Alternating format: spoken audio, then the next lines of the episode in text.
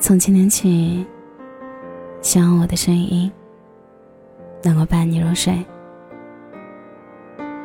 晚上好，我是小仙男。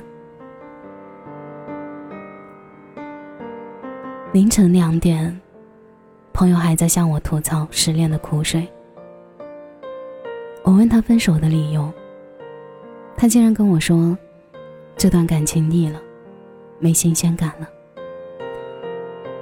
电话那头的他一边难过的抽泣，一边问我：“难道新鲜感过了，就什么都不是了吗？”在这个信息化时代下，我们都逐渐开始陷入了一旦失去新鲜感，便开始新的爱情的死循环。一旦两个人在一起的时间长了，就会开始陷入感情的倦怠期。似乎最开始的那种心动的感觉已经消失了，而新鲜感褪去后，也往往就意味着一段恋情的结束。于是，为了留住对方，保持这种新鲜感，我们也退而求其次的做出了改变。朋友那天在网上购买了整整两箱无糖的减肥奶茶。一日三餐对于米饭的摄入量也是严格控制，不敢吃夜宵，不敢吃任何高热量的食物。体重也顺利的从一百加，成功的减到了两位数。当我问起她为什么突然减肥时，才得知原因，仅仅只是她男朋友觉得她胖。在那个彼此冷淡的特殊时期下。他固执的认为，减肥成功的改变，能为这段感情重新带去新鲜感。随后又拉着我，满心欢喜的跟我分享减肥成功后的他，在接下来和男朋友的相处中，有多么的不一样。好像那种新鲜感又回来了的错觉，让这份感情，在即将走到终点的时候，又出现了拐点。然而，短暂的和平相处后，男生还是向朋友提出了分手。在分手后的不久，男生高调的在朋友圈官宣了，牵手了另一位相貌不错的女生。朋友不禁感慨：都说一段感情始于颜值，但仅停留在颜值的爱情，又能坚持多久呢？之前看了小红书博主的视频，其中最让我印象深刻的一句话是：“他只是现在腻，和过一段时间腻而已。修饰外在的新鲜是短暂的，是一时的。这世界上那么多人，总会有源源不断的外在的新鲜感和刺激，而维持新鲜感需要通过改变。”这句话本身没错。只是这种改变应该是自身思思想、精神层面的、内在的不断提升。失恋后的朋友，后来像变了一个人。他把失恋的痛苦通过运动和健身不断发现，闲时看看书，学习花艺，也慢慢从不擅长厨艺的新手小白，蜕变成了精通湘菜、粤菜的达人。在媒体平台上放飞自我。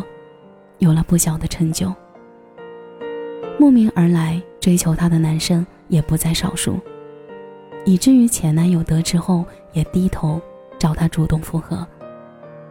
朋友果断拒绝了，活成别人高攀不起的他，逐渐意识到，势均力敌的进步速度本身就是维持彼此新鲜感的最好方式。当我们一旦把放在外在的心思转变到内在上，就会发现，随着自己进步和改变，对方也会潜移默化的在成长。感情里，一个更棒的自己，应该和另一个更棒的人，处在同一个方向上。真正的新鲜感是通过彼此的共性和吸引来维持的，然后在彼此成长和蜕变的过程中，和同一个人。去做不同的事儿。讲的粗俗一点，一份长久的感情，脑子的东西，远远比外在的东西要耐用得多。恋爱也是需要些小心机的。朋友说：“不要一谈感情就把自己的全部都展现出来，让对方知道。你应该保留一部分他所不了解的自己。爱情是一个循序渐进的过程，就如同看一部剧一样。”倘若提前预知了剧情和结局，再按上倍速键，那看完一部剧仅仅只需要不到一个小时，并且索然无味。把一部分自己保留起来，和对方保持一段亲密关系里的各自独处时间，适当的营造神秘感，也是保持彼此新鲜感的小技巧。有人说，新鲜感过后就什么都不是了。但其实新鲜感过后，才是真正的爱的开始。当倦怠期出现时，不要轻易的对对方说出“我们分手吧”之类的话，尝试慢下来，去规划彼此的未来，或者做好去旅游的攻略。你会发现，即使是两白开，在不同的时候，也会有不同的感觉。而等待一朵花的绽放。远比途经它的盛开有趣多了。所以，不管什么时候，都请记住：你若芬芳，蝴蝶自来。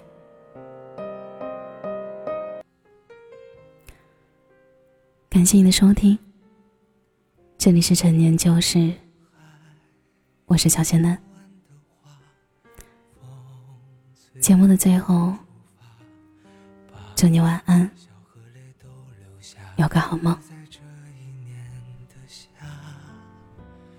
对于未来的想法，有太多疑问没有回答。关于面包和理想，还有平凡和伟大。那就这样出发，再见吧。和我一样匆忙的人啊，你们的歌声在遥远的路上轻轻回响。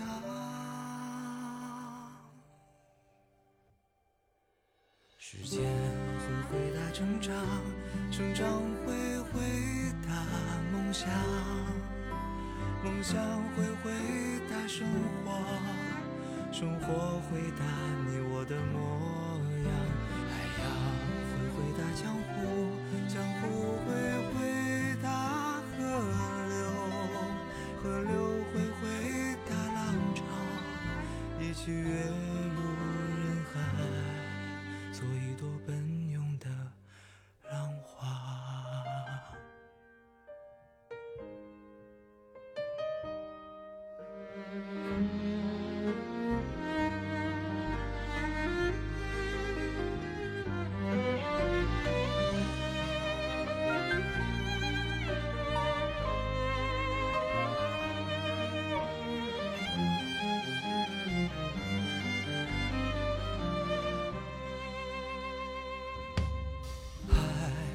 有说不完的话，风随着我们出发，那个平凡的背影，去远方还是故乡？迎着明天的风沙，有太多孤单无人回响。